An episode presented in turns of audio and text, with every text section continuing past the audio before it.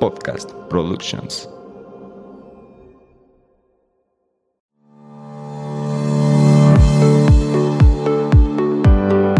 Hola, bienvenidos a Nutrir con Mente. Yo soy Rocío Castillo. Y yo Fernanda Calzada, dos amigas nutriólogas que quieren quitar toda esa información chatarra con la que día a día nos alimentan. Por eso hoy vamos a nutrir tu mente. Acompáñanos. Hey, ¿qué tal? Bienvenidos a un episodio más de Nutrir con Mente. El episodio del día de hoy es algo que hemos estado postergando y es algo, es un tema que nos han pedido mucho ustedes, pero queríamos traer a una eh, verdadera especialista en el área para que nos resolviera nuestras dudas y hoy se hizo, ¿no, amiga? Sí, al fin logramos tener el tema de liposucción. Creo que es un tema que a todos y todas nos interesa. Tenemos muchas dudas en torno a, eh, a veces eh, como que queremos saber un poquito más, pero nos da pena preguntar y queremos decirles que aquí no estamos en contra de la cirugía estética, creemos que pueden ayudarnos a sacar una mejor versión, pero justo por eso eh, tenemos este tema el día de hoy y pues vamos a, platicar un poquito con nuestra invitada del día de hoy, que la verdad estoy muy emocionada. Permíteme presentarla, por favor, amiga. Ella es la doctora Erika de la Concha, egresada de la UNAM. Eh, después realizó cirugía general en el Hospital Gea González y después también cirugía plástica también en el Gea González y finalmente una sub subespecialidad en microcirugía por parte de la UNAM. Actualmente está en el ABC de Santa Fe, donde practica la medicina privada. Y lo que más, en lo que más se dedica es en la cirugía mamaria y rinoplastía. Muy, muchas gracias por aceptar la invitación, doctora. Es un gusto que esté con nosotros. No, a ti y ustedes dos, muchas gracias por la invitación y me encanta participar en estas cosas, así que saquen todas sus dudas. Ay, mira, que, tenemos, tenemos, se sabe que tenemos muchas. Bueno, pues vamos a empezar a platicar un poquito sobre eh, este procedimiento que es la liposucción, liposucción, perdón, y queríamos primero empezar con qué es la liposucción. Entonces, la liposucción es un procedimiento que generalmente se recomienda en pacientes que tienen esas áreas difíciles de bajar, que dicen, es que ya hice dieta, ya hice ejercicio, pero siempre tenía el gordito aquí, siempre tenía el gordito acá, o siempre tenía el bracito gordo, etcétera, etcétera. Eh, entonces, generalmente nos piden liposucción. Y entonces, en la liposucción consiste en hacer unos hoyos bebés de 3 milímetros, o sea, muy, muy chiquitos, en áreas muy escondidas, en el brasier, en el, en el bikini, etcétera, etcétera, por donde metemos una cánula muy, muy, muy finita y aspiramos toda la grasa, ¿ok?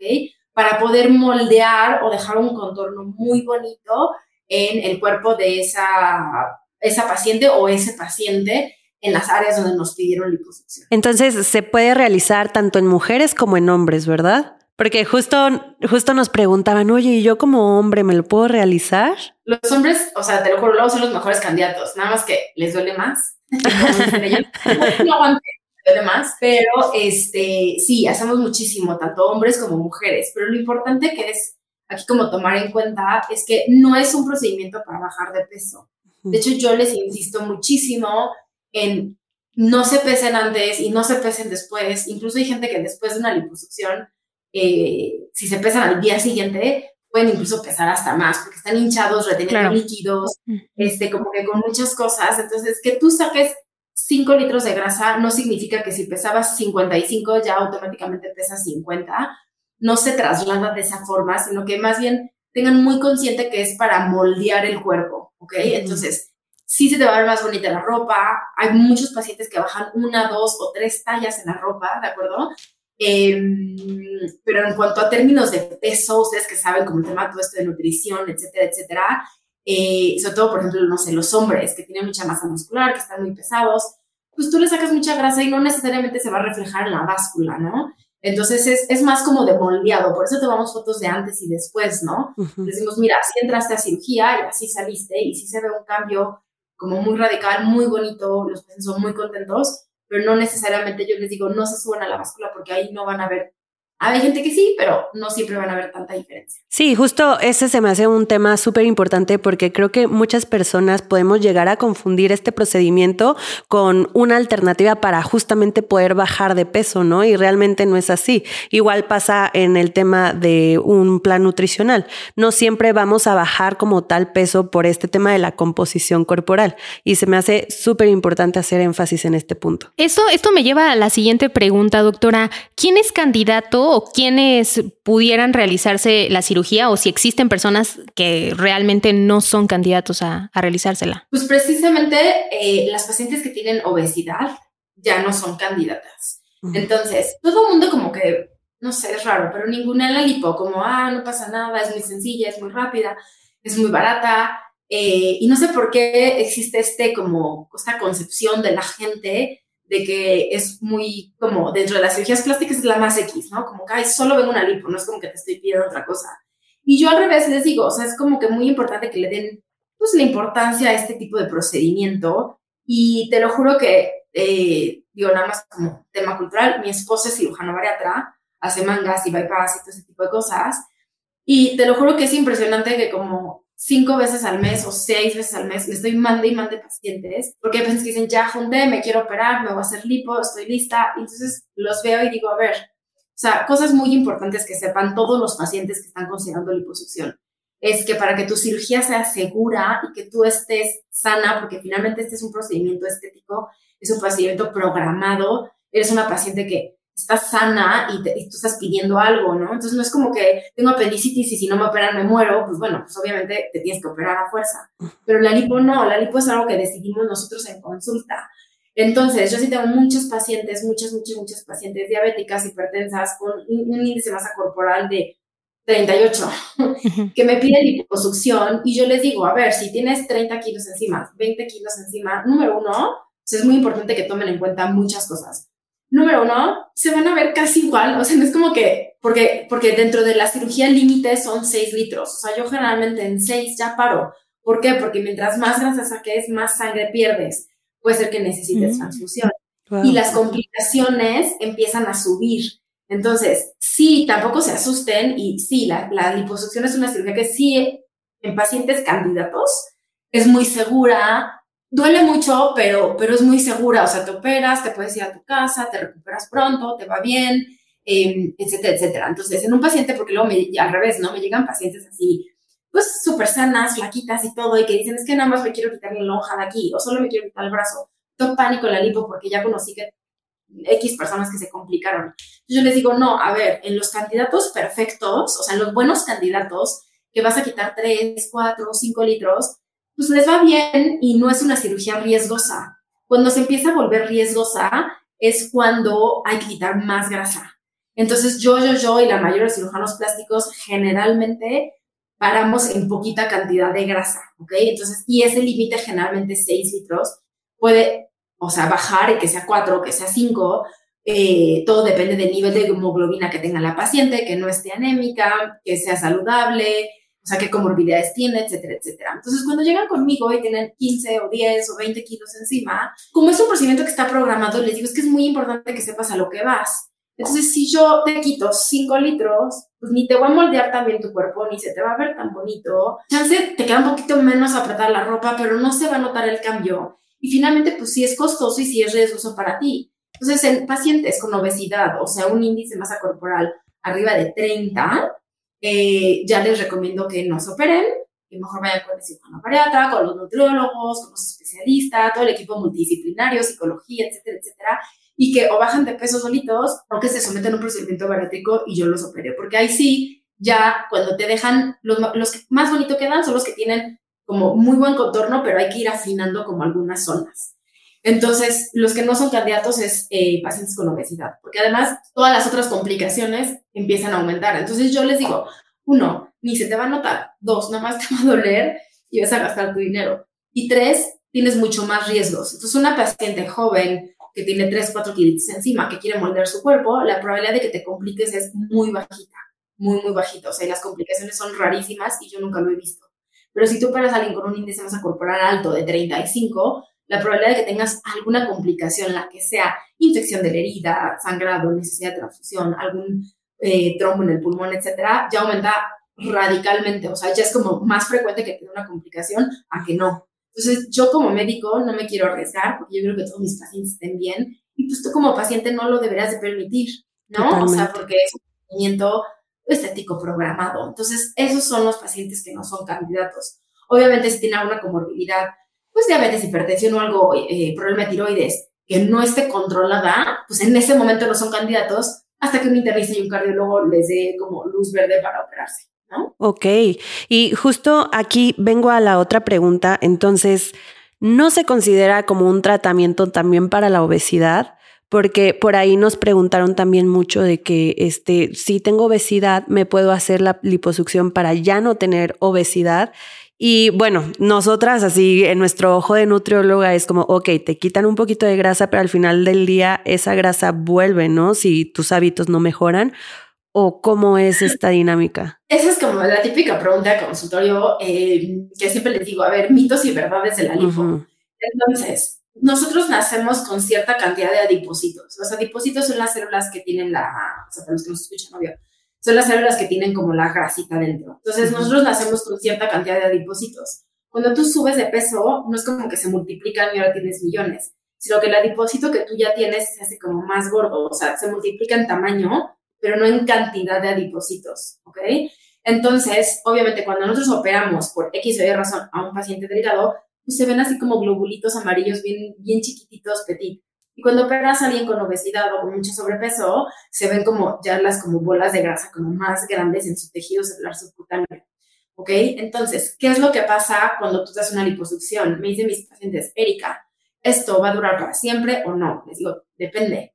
O sea, si tú normalmente tienes estos hábitos, comes esto, haces tanto ejercicio, etcétera, etcétera, y para todo el mundo es normal, ¿no? Subes dos, tres kilos, si tú te mantienes en ese rango de que máximo subo tres kilos, máximo así como que no, me, no, no hago este cambio radical, sí vas a mantener tus resultados, ¿no? O sea, cuando bajes los dos kilos que subiste, vas a volver a seguir teniendo tu resultado bonito en una lipo. Pero evidentemente, si tú subes de peso, o sea, que subes 30 kilos y ¿dónde los vas a subir? Evidentemente, los pocos adipositos, porque en la cirugía ya quitamos esos adipositos, esos ya nos regresan. Entonces, si tenías 300 en, no sé, en la lonjita acá atrás y te quedaron 100 porque te hicimos lipo, pues no importa, cuando tú engordes, ese 100 pueden multiplicar su tamaño hasta 300 veces más grande y ahí vas a volver a subir de peso. Ahora, ¿qué sí es importante que sepan? Y es lo que yo digo a mis pacientes siempre, el típico mito de que es que si me hago lipo del abdomen, entonces ahora se me va a ir todos los brazos, ¿no? O se me va a ir todas las piernas, o no sé qué. Ahí es donde yo les digo, no es cierto, o sea, no es como que todo se te va a un lado sino que cuando tú haces liposucción, o sea, esta es la grasita, y tú vas haciendo, estás haciendo liposucción, obviamente ahí te quedan cicatrices. Uno, tienes menos adipocitos. Y dos, a ti te quedan como cicatrices adentro. Entonces, cuando tú empiezas a engordar, si es que no te cuidas y no mantienes tus mismos hábitos, cuando empiezas a engordar, empiezas a engordar parejo. ¿Qué es lo que pasa? Que los cachetes que no te hiciste liposucción, pues la, la grasa se deja ir y crece perfectamente bien, perfectamente rápido. Y si no te hiciste lipo en brazos, pues también los brazos, la grasa se multiplica muy rápido. Pero si tú te hiciste liposucción en el abdomen, por ejemplo, pues tu grasa quiere multiplicarse, pero como que encuentra resistencia de las cicatrices de tu liposucción previa. Entonces, sí he visto pacientes que yo les hice liposucción, por ejemplo, en abdomen hace ocho años, y entonces llegan hoy y, engordaron 20 kilos, que evidentemente no deberían, y eh, Obviamente los cachetes es como subiste 20 kilos, o sea, se te ven en los cachetes. Piernas, subiste 20 kilos, pero en abdomen parece que solo subiste 10. Pero eso es como por un tema restrictivo. Pero, pero no es que se fue la grasa a otro lado, sino que más bien donde te hiciste el hipo, como que proteges de que no engordes tanto. No sé si me expliqué, ¿no? Pero no se fue la grasa a otro lado, más bien no engordes. Eh, ok, ahorita me surgió una, una pregunta, doctora. Entonces, ¿se puede hacer liposucción en varias áreas del cuerpo? Sí, o sea, obviamente es más cansado para nosotros y es más larga la cirugía y, mientras más áreas te hagas, más te duele y más larga es la cirugía, pero sí, o sea, tengo pacientes que me piden cara interna de muslos, la chaparrera famosa de los muslos, que es arriba de las rodillas, que la parte de atrás de la espalda, ya sabes, el gordito que te sale los jeans, la parte alta de la espalda, todo el abdomen, me pueden pedir brazos, me pueden pedir papada, este, sí hay muchas áreas. Hay pacientes que me piden todas y hay pacientes que pues solamente esta área y esta área. Entonces, ¿de qué depende? Uno, de lo que el paciente quiera, pero también de lo que yo les diga, porque obviamente si tienen como muchos, o sea, mucha grasita, les digo, es que ¿para qué te hago los brazos a medias, la espalda a medias, el abdomen a medias? No tienes nada bien hecho. Entonces, cuando hay que hacerles como mucha lipo, les digo, mejor te dejo la espalda increíble y en un año regresas por brazos o por otras áreas, ¿no? Este, recuerden, tenemos un límite en la cantidad de liposucción que podemos hacer para que todas las pacientes siempre estén seguras. Ahorita también, bueno, no sé si vas a preguntar algo, amiga, pero me, me, surge la duda porque ha comentado repetidas ocasiones, doctora, que es doloroso. O sea, la recuperación, ¿en, qué radica esta recuperación dolorosa? ¿O por qué no es recomendable tan, o sea, tantas áreas, por ejemplo? A ver, sí puedes, ¿no? Pero yo todos mis pacientes, hombres, mujeres, este, súper, ya sabes, súper valientes, no tan valientes a todos. Em, la lipo, pues todo el mundo como que piensa que es una cirugía muy bebé. Son cicatrices tan chiquitas de 3 milímetros que nadie te ve. Entonces es como que no te hiciste cirugía. Pero al final estás operando un área muy grande de tu cuerpo. Entonces, si operas toda la espalda, luego más todo el abdomen, en términos de superficie corporal, estás operando una gran área de superficie corporal. Entonces, sí es importante, y yo antes al principio cuando me gradué era como, sí, opera, te vas a quedar hermosa, bye, te veo mañana. Y ahora cuando los ves al día siguiente es como, ¿qué me hiciste? ¿Sabes? Entonces, sí es muy importante que sepan que la verdad es que sí es un procedimiento que, que al final pues duele, o sea, por más que te manejemos con analgésicos y así, muchas veces les ponemos un bloqueo para que no sientan inmediatamente el dolor, etcétera, etcétera. Eh, pero que sí es importante que estén preparados para unos tres días de pues algo de dolor, o sea, de que te tocas y te duele, pero no es como que un área pequeña, o sea, si tú te haces solo lipo de brazos, pues te da igual, ¿no? O sea, nada más mientras no muevas tus brazos te vas a sentir perfecta. Pero si te haces todas esas áreas que yo te acabo de comentar, pues obviamente estás así. En calidad así, total. Y como muñequito Michelin, porque estás como todo hinchado, entonces no puedes ni, doblar bien ni las manos, ni las rodillas, como que no te quieres como mover, ¿no? Entonces yo les digo, así como el dolor es intenso, pero también se va muy rápido. Entonces son máximo tres a cinco días de dolor y luego ya. Y la ventaja es que al no ser una cirugía tan grande, yo les digo, médicamente te puedes ir al gimnasio el día siguiente, o sea, como que no, no es como cuando opero de las, no sé, de las boobies o de la nariz, o hago una abdominoplastía que digo, oye, no cargues, no levantes, no hagas esto, este, porque se puede o abrir la cicatriz o quedar feo, así. Aquí como, o sea, sí te duele, pero no hay nada. O sea, sí he tenido pacientes de que al tercer día están en el gym y yo, mientras el dolor te permita, por mí, mientras más te muevas, mejor. Mm. Entonces, eh, sí o sí, supongo que debe de haber alguien que pueda cuidarte, ¿no? Porque muchas veces queremos como, bueno, en mi caso yo que vivo sola digo, ay, me voy a hacer la lipo, pero vivo sola, ¿cómo lo voy a hacer si voy a estar así? oye, ahorita hablando del dolor me recordó la, la frase de la belleza cuesta, la belleza duele.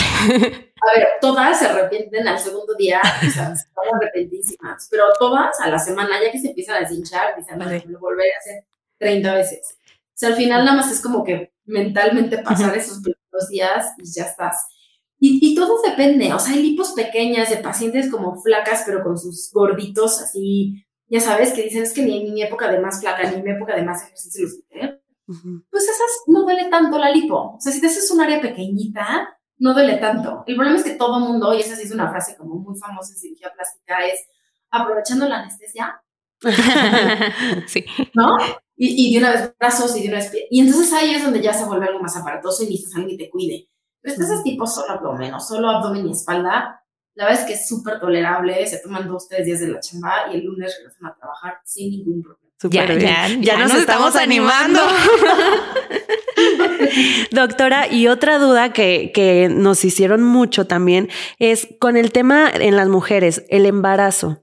Si te quieres embarazar en dos años, tres años, ¿se puede realizar la cirugía o qué pasa con temas de embarazo? Mejor primero embarazarse y después hacerse la cirugía. La verdad es que no, no, no, no cambia, no es importante, no es relevante. Digo, a menos de que me digas, me quiero embarazar el próximo mes. O sea, tipo de que, de que, ay, este, quiero hacer lipo en diciembre, pero me quiero embarazar en enero. Solo en esos casos les diría, o sea, por, para, vas a engordar. No hay forma. o sea, más como un tema de no sufras, ¿no? Pero si tengo pacientes que dicen, ay, Erika, me quiero embarazar en un año, pero pues quiero estar flaca porque me caso, porque, porque me voy de luna miel y quiero salir perfecto. No pasa absolutamente nada si te haces la lipo antes, si te haces la lipo después. Hay gente que se hace una lipo, hay gente que, he tenido pacientes que van en su lipo número 8. Este, obviamente, no es lo que yo te recomiendo. O sea, es una vez y ya. Si tú mantienes haciendo ejercicio, todas nacemos, o sea, que no se frustren todas nacemos con un área como débil, ¿no? O sea, puedes tener la panza perfecta, pero las piernas medio gorditas. Puedes tener la panza, este, perdón, la panza gordita, pero piernas y todo lo demás perfecto. Y dices, es que ya hice dieta, ejercicio y todo, y tengo mis gorditos, ¿no? Entonces, este, te puedes hacer el lipo perfecto. Que mantengas el resultado, pues es lo que no sé. O sea, entonces, si te vas a embarazar, pues hay gente que se embaraza y, tipo, yo subí 26 kilos, la verdad, dos y a los cuatro meses ya había regresado mi peso, ¿no? Mm. Pero hay gente que no, hay gente que le cuesta más trabajo, este, etcétera, etcétera. Entonces, si yo me hubiera hecho el lipo antes de, en el momento en que yo regreso a mi peso, te digo, vuelvo a tener mi resultado de lipo como ya era. O sea, mis áreas necias que no te gustaban, pues se vuelven a enflacar junto con cuando enflaques tú. En cambio, si tú tienes áreas necias de, de grasita, ¿no? Y nunca te haces la lipo, pues tú, aunque subes o bajas, esas áreas necias van a seguir ahí. Entonces, tú no importa, puedes decidir lo que sea antes, después, puedes hacértela antes y luego después para como refinar algunos detalles. Este, pero a menos de que tu plan sea embarazarte a corto plazo, la única razón por la cual diría que no es porque no tiene caso estar 30 un mes para echarlo a perder al mes siguiente. Sí, totalmente. ¿No? Pero sería la única razón por las cuales les diría que no, o, o, que se eh, operen embarazadas, ¿no? Eso sí tampoco. Mm, pero por lo demás, perfecto pueden decidir cuánto ¿Existe un límite, doctora, de liposucciones que se puede hacer? No, no existe. Te digo, hay pacientes que se han hecho millones. Obviamente no es lo recomendable, porque así como en la primera liposucción tú puedes tener un resultado muy bonito y, y no sufrir tanto, la segunda lipo y la tercera lipo y la cuarta lipo cada vez es más difícil. Entonces tienes más riesgo de tener alguna irregularidad. Acuérdate que ahorita tienes grasita como mantequilla. Entonces yo entro y la saco y entonces toda tu piel baja bonito y derecho. Puedes tener, llegar a tener algo de fibrosis, que es como, la, como durito, o sea, de que me toco la piel y tengo durito, pero todo desaparece con el tiempo y como que te va bien y te ves bien. Mientras más liposucciones te hagas, más riesgo tienes de quedar con la piel irregular, ¿ok? Eh, porque ya tienes cicatrices. Entonces, cuando yo he hecho, porque he hecho muchas, he hecho esta semana, hice dos lipos y las dos eran de pacientes que ya tenían liposucciones previas, entonces, obviamente, cuando tú entras, sientes pura cicatriz y está duro. Entonces, tú estás tratando de sacar cosas duras y tienes más riesgo de que la piel quede irregular y que te das chueca. Entonces, obviamente, ahí nos ayudamos de mucha tecnología, como el Baser, que el Baser derrite primero la grasita para poder sacarla derretida, este, y nos vamos ayudando como de otras cosas.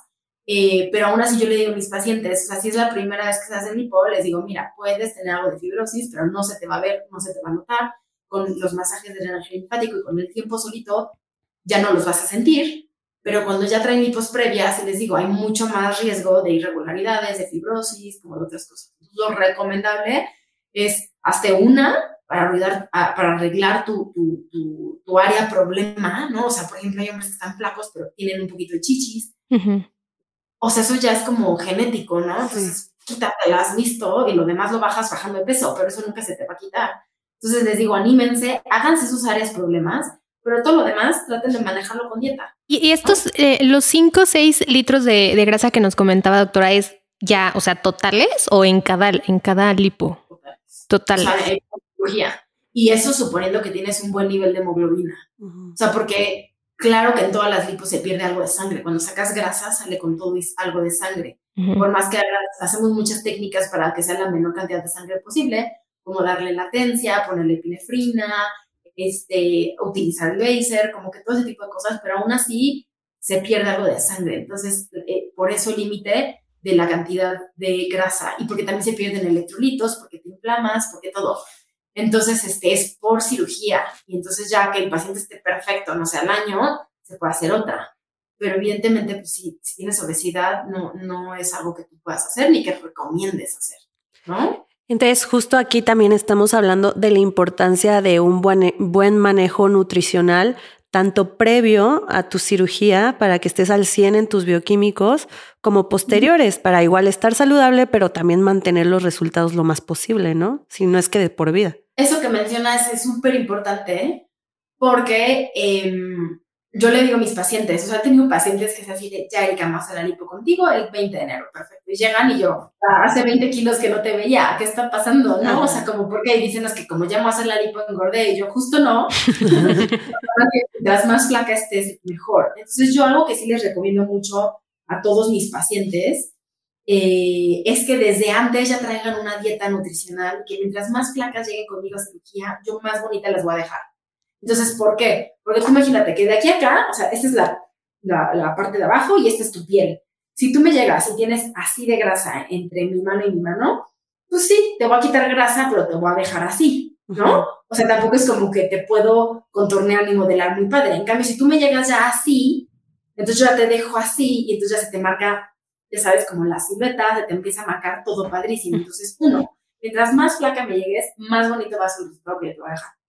Luego, dos, sobre todo esto es lo más importante, cuando tú te operas de lo que sea, o sea, puede ser lipo, puede ser abdominoplastía, también trae algo de lipo, otra cosa, tu cuerpo entra en algo que se llama respuesta metabólica al trauma, ¿ok? Porque aunque te estás operando programado y conmigo lo que tú quieras, pues para tu cuerpo finalmente es una agresión, que no saben qué está pasando, ¿no? No es como que, ah, solo es Erika que nos viene a quitar grasa, no. O sea, finalmente tienes moretón, tienes sangre, tienes inflamación. Entonces tu cuerpo está quemando calorías, eh, tratando de, de, de, de parchar, que hay una, ¿no? Que hay un problema, que hay otro problema, que hay otro problema. Entonces tu cuerpo está quemando calorías tratando de cicatrizar, tratando de recuperarse.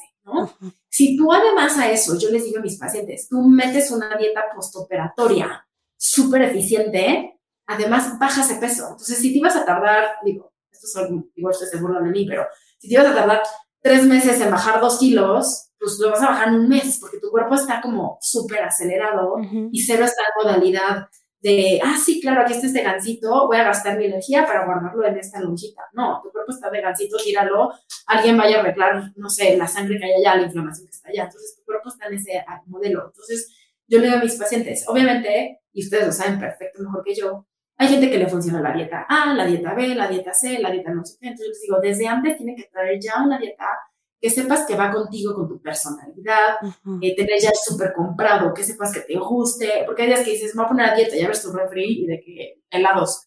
Obvio no puedes hacer dieta. O sea, tienes que ir súper antes de poder empezar la dieta si no tienes ni una sola verdura en tu refri. Entonces yo les digo, ya que tengas una dieta muy practicada, que tengas una dieta que sepas que te cae bien, que sepas que sí la puedes hacer, que sepas que te gusta, que sepas que todo, obviamente la traes ya desde antes, y entonces ya que sales de cirugía, además restringes a tu cuerpo, ¿no? Una restricción calórica, lo que tú quieras, porque obviamente ejercicio no vas a poder hacer.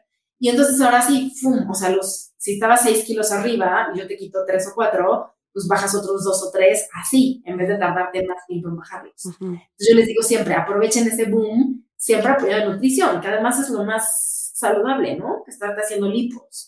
Totalmente, porque justamente eh, luego a veces llegan a consulta de que es que me hice la lipo y vengo a una dieta, pero cuando ya hubo gran parte de tiempo del año que no cuidaron su cirugía con, por medio de la alimentación. Entonces ya llegan como con esta parte de que es que este, subió un poquito más de peso, etcétera, y ya quiero solucionarlo. ¿No? Pero justo es bien importante. Me, me, encanta que ahora sí como que eh, nos quedó claro que no, no sustituye al tratamiento nutricional, pero vaya que es una ayuda que también pues impacta eh, desde, esta, desde este punto de vista como en, en la autoestima, en la seguridad y que a fin de cuentas también nos puede ayudar a pues compaginar el tratamiento nutricional, ¿no? Totalmente, sí. Y como dice la doctora, si tenemos zonas, problemas que, que sabemos que por más que nos matemos en el ejercicio, en la dieta, etcétera, ahí están y ahí van a estar por los siglos de los siglos, pues vamos a la lipo. Anímate a la lipo. No sé tú, pero yo ya estoy muy, muy pensándolo muy bien. Yo ya, yo ya, yo ya voy a agendar. Bueno, no, tengo, no sé si tengas alguna otra pregunta. Eh, bueno, ya, ya es un poquito una duda más personal, pero por ejemplo, nosotras estamos en Morelia y usted está en, en México.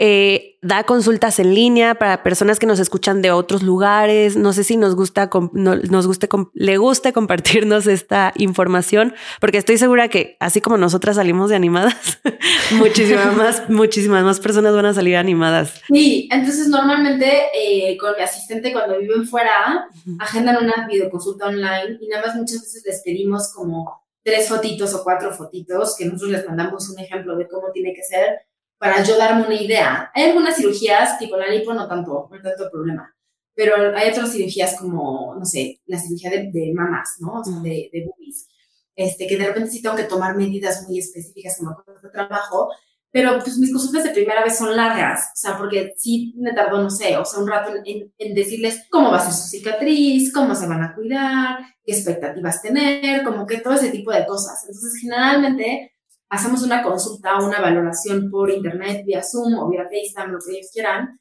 eh, previa fotos, y entonces ya platicamos, hacemos una historia clínica, y con base a eso ya les puedo mandar un presupuesto como individualizado. Mucha gente como que a veces se enojan y dicen, es que mandan un presupuesto. Y yo es que, a ver, feliz te lo mando. Pero muchas veces, ¿qué tal que sale mucho más caro de lo que originalmente te tocaría? Ya sabes, hay, sobre todo liposucción es súper variable. O sea, yo hay pacientes que les hago lipo y me tardo una hora, así de que es rapidísimo. Y hay liposucciones que me tardo seis. Obviamente no puede costar igual una lipo de una hora que de seis, porque simplemente la cuenta es cinco veces más cara la otra, que finalmente es como que lo más caro de cualquier procedimiento es el hospital.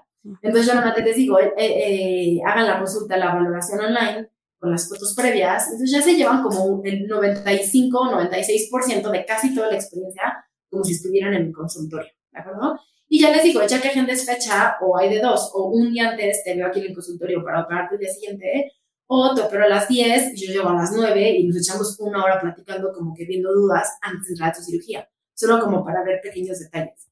Pero sí veo muchas consultas online, que todo esto se estrenó en la pandemia y como que a mucha gente le gustó. Y tengo pacientes que vienen de Estados Unidos, de fuera, de otros lados, con las puras fotitos y el FaceTime, perfecto, se pueden operar sin ningún problema. Y de cuidados postoperatorios, pues generalmente si les digo, a ver, prepárate con alguien, ¿no? Tipo en Morelia, que te dé masajes de drenaje linfático, no sé qué, no sé qué, no sé qué, no sé qué, no sé qué. Y ya sea que me apoye o de algún amigo conocido que te pueda quitar puntos, o a mí la verdad sí me encanta verlas y decir, bueno, vas a regresar conmigo solo dos, dos veces, ¿no? La primera a la semana después de la cirugía y la segunda tres semanas después. Y entonces ya sé, como que se organizan y pueden venir a verme y a veces ya eh, lo hacemos con el apoyo de algún compañero que esté en la ciudad Perfecto.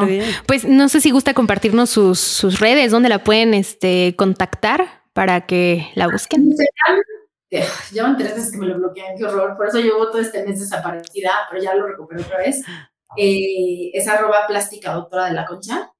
Este, también en Google, eh, o sea, en Google me pueden encontrar y ahí vienen todos los teléfonos de mi consultorio y mi, mi asistente te contesta el WhatsApp. Excelente, pues bueno, ya saben, ahorita tienen aquí la opción perfecta por si se animaron tanto como nosotras, con una especialista, que, que también esto es importante, ¿no? Y no ir con cualquier persona, una, una verdadera profesionista que, que pues esté, estemos seguros, ¿no? Sí, totalmente. Creo que este punto no lo tocamos tanto, pero es súper importante investigar eh, con quién vamos a poner en nuestras manos nuestra salud, porque a pesar de que sea una cirugía estética, no quiere decir que no tenga cierto tipo de riesgos, y más si no lo hacemos en, las buenas, en unas buenas manos. Ese es algo muy importante lo que dicen, ¿eh? He tenido millones, pero millones de pacientes que ya estaban doctora, vine con usted porque me súper recomendaron, pero la verdad es que yo ya, ya estaba lista para operarme con fulanito de tal y yo, fulanito de tal, o sea, los plásticos somos pocos, nos conocemos casi la mayoría, ¿no? Y yo lo busco y de que, ya sabes, 400 mil followers en Instagram, no sé qué, y yo, no es plástico, pero ¿cómo? Yo vi su título y si les digo, a veces no es culpa de los pacientes, ellos ven un título de medicina pegado en la pared, pero no necesariamente quiere decir que sea cirujano plástico. Entonces siempre verifiquen que esté certificado por el Consejo de Cirugía Plástica. Y literal en Google pones Consejo Cirugía Plástica y el nombre de doctor. Se tiene que abrir una página de la CEMSEPER, que es las, las siglas del Consejo Mexicano de Cirugía Plástica Estética y si sale ahí, ya estás. Si es un cirujano plástico, y estás segura. O sea, estás, estás, con alguien que te va a cuidar bien y que te va a ir bien, ¿sale? Eh, de la otra forma, mejor no se Sí, sí, sí, totalmente. las está así, no, no, pues no lo por, lo pronto igual vamos a dejar las, las, redes sociales de la doctora y, su contacto para que este, estén seguros. Totalmente, aquí las encuentran en la cajita de descripción. Doctora, muchísimas gracias por aceptar esta invitación. La verdad es que ya nos dejó muy animadas para hacernos un retoquito. No, muchísimas gracias por la invitación, un gustazo y yo siempre contesto mi Instagram, mi WhatsApp, lo que quieran, entonces cualquier duda escríbanme. Muchísimas gracias, doctora. Pues por lo pronto nos vemos el próximo miércoles. Hasta el próximo miércoles. Bye bye. Adiós. Gracias por quedarte hasta el final. Si te gustó este episodio, no olvides compartirlo con quienes creas que les pueda servir. Y de paso, no olvides seguirnos en Instagram. Nos encuentras como arroba Nutrir con Mente. Y si nos estás escuchando en Spotify, no olvides seguirnos para no perderte de nuestros nuevos episodios. Y de paso, regálanos tu calificación. Nos escuchamos en el siguiente episodio. Bye bye. Adiós.